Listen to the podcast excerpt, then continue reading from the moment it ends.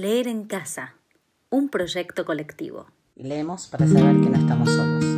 Leer en casa. Leer en casa. Leemos para saber que no estamos solos. Esto es leer en casa. Leer en casa. Leemos para saber que no estamos solos. Leer en casa. en casa. Leer en casa. Mario Benedetti por Sandra Mianovich.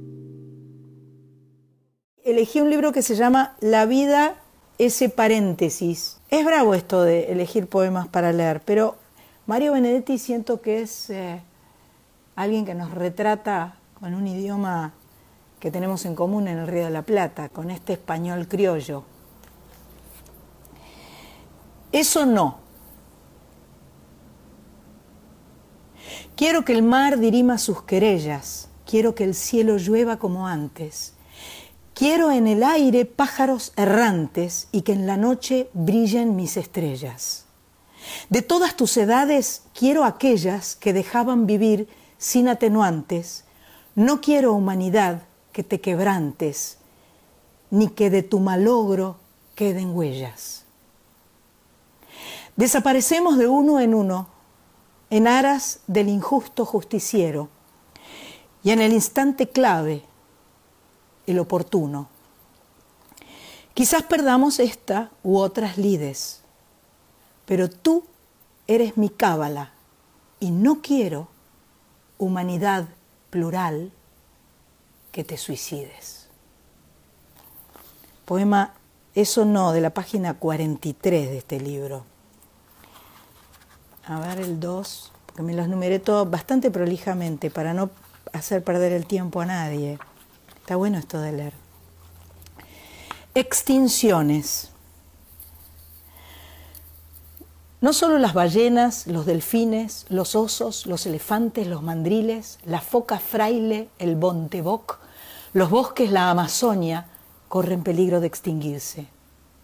También enfrentan ese riesgo las promesas, los himnos, la palabra de honor, la carta magna, los jubilados, los sin techo, los juramentos mano en Biblia, la ética primaria, la autocrítica, los escrúpulos simples, el rechazo al soborno, la cándida vergüenza de haber sido y el tímido dolor de ya no ser.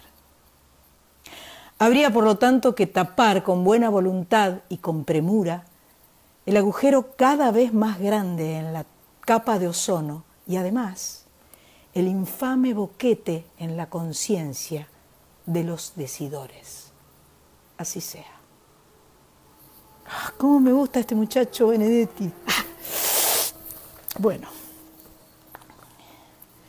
Madre hipocresía.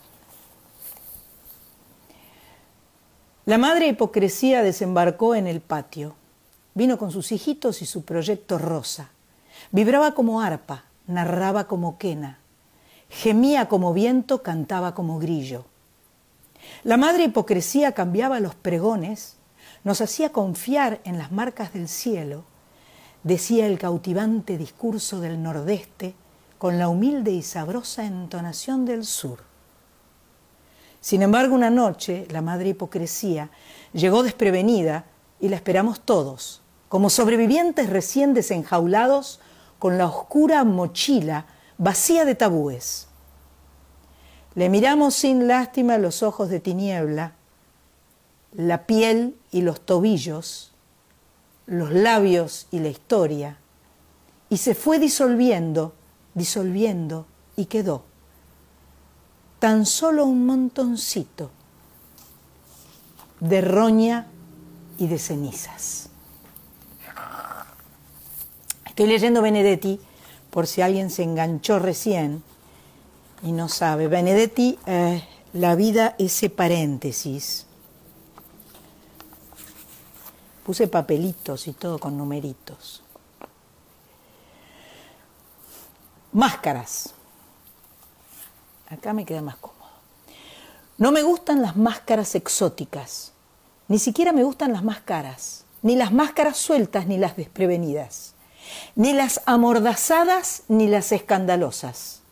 No me gustan y nunca me gustaron, ni las del carnaval, ni las de los tribunos, ni las de la verbena, ni las del santoral, ni las de la apariencia, ni las de la retórica.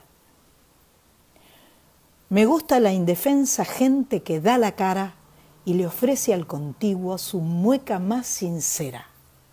Y llora con su pobre cansancio imaginario y mira con sus ojos de coraje o de miedo. Me gustan los que sueñan sin careta y no tienen pudor de sus tiernas arrugas. Y si en la noche miran, miran con todo el cuerpo. Y cuando besan, besan con sus labios de siempre. Las máscaras no sirven como segundo rostro. No sudan, no se azoran, jamás se ruborizan.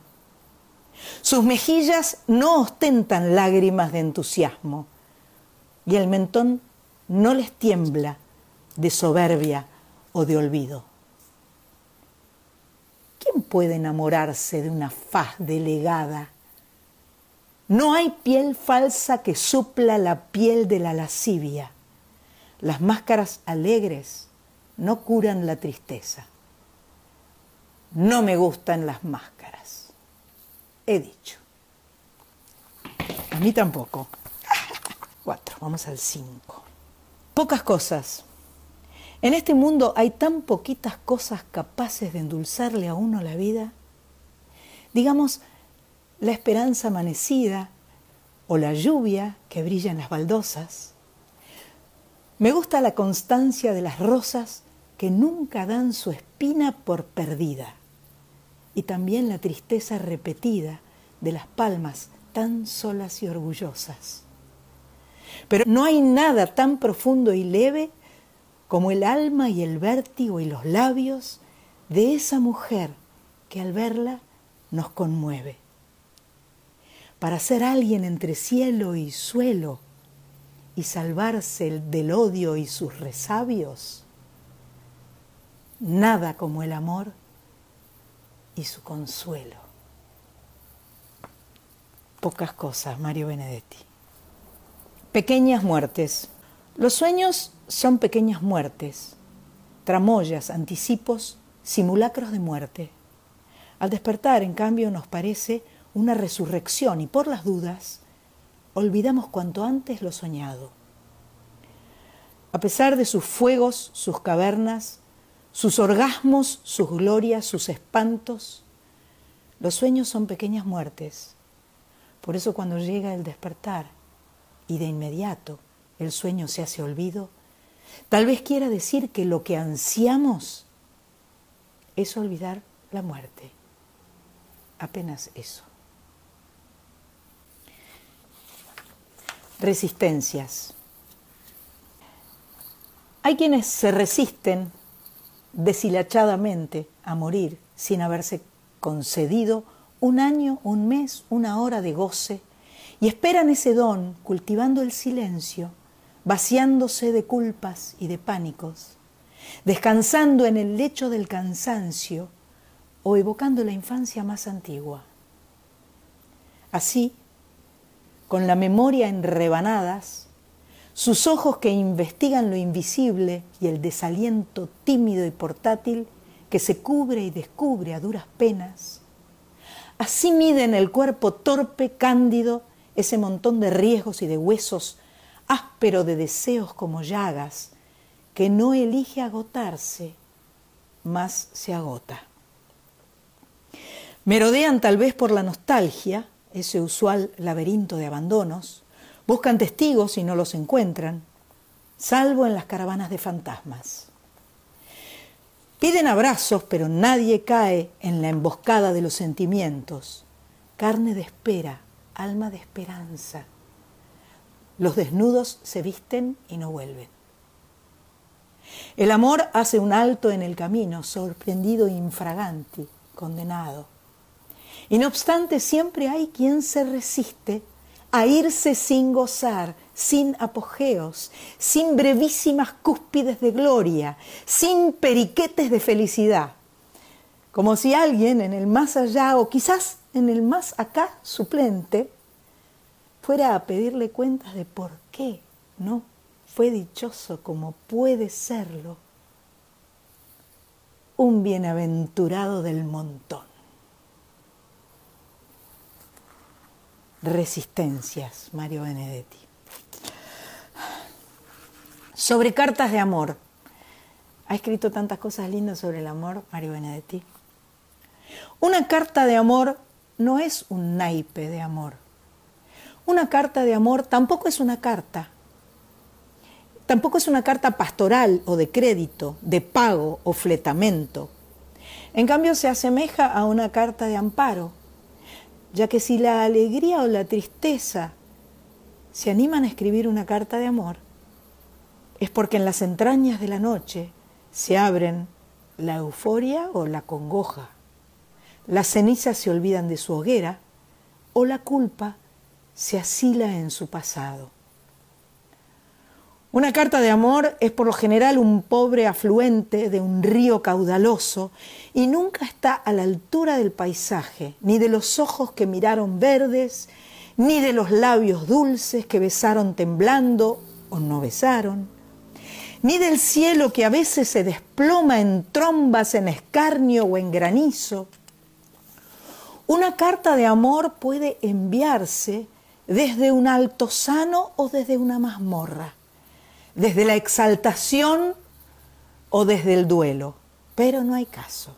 Siempre será tan solo un calco, una copia frugal del sentimiento. Una carta de amor no es el amor, sino una informe de la ausencia. Leer proyecto colectivo para saber que no estamos solos.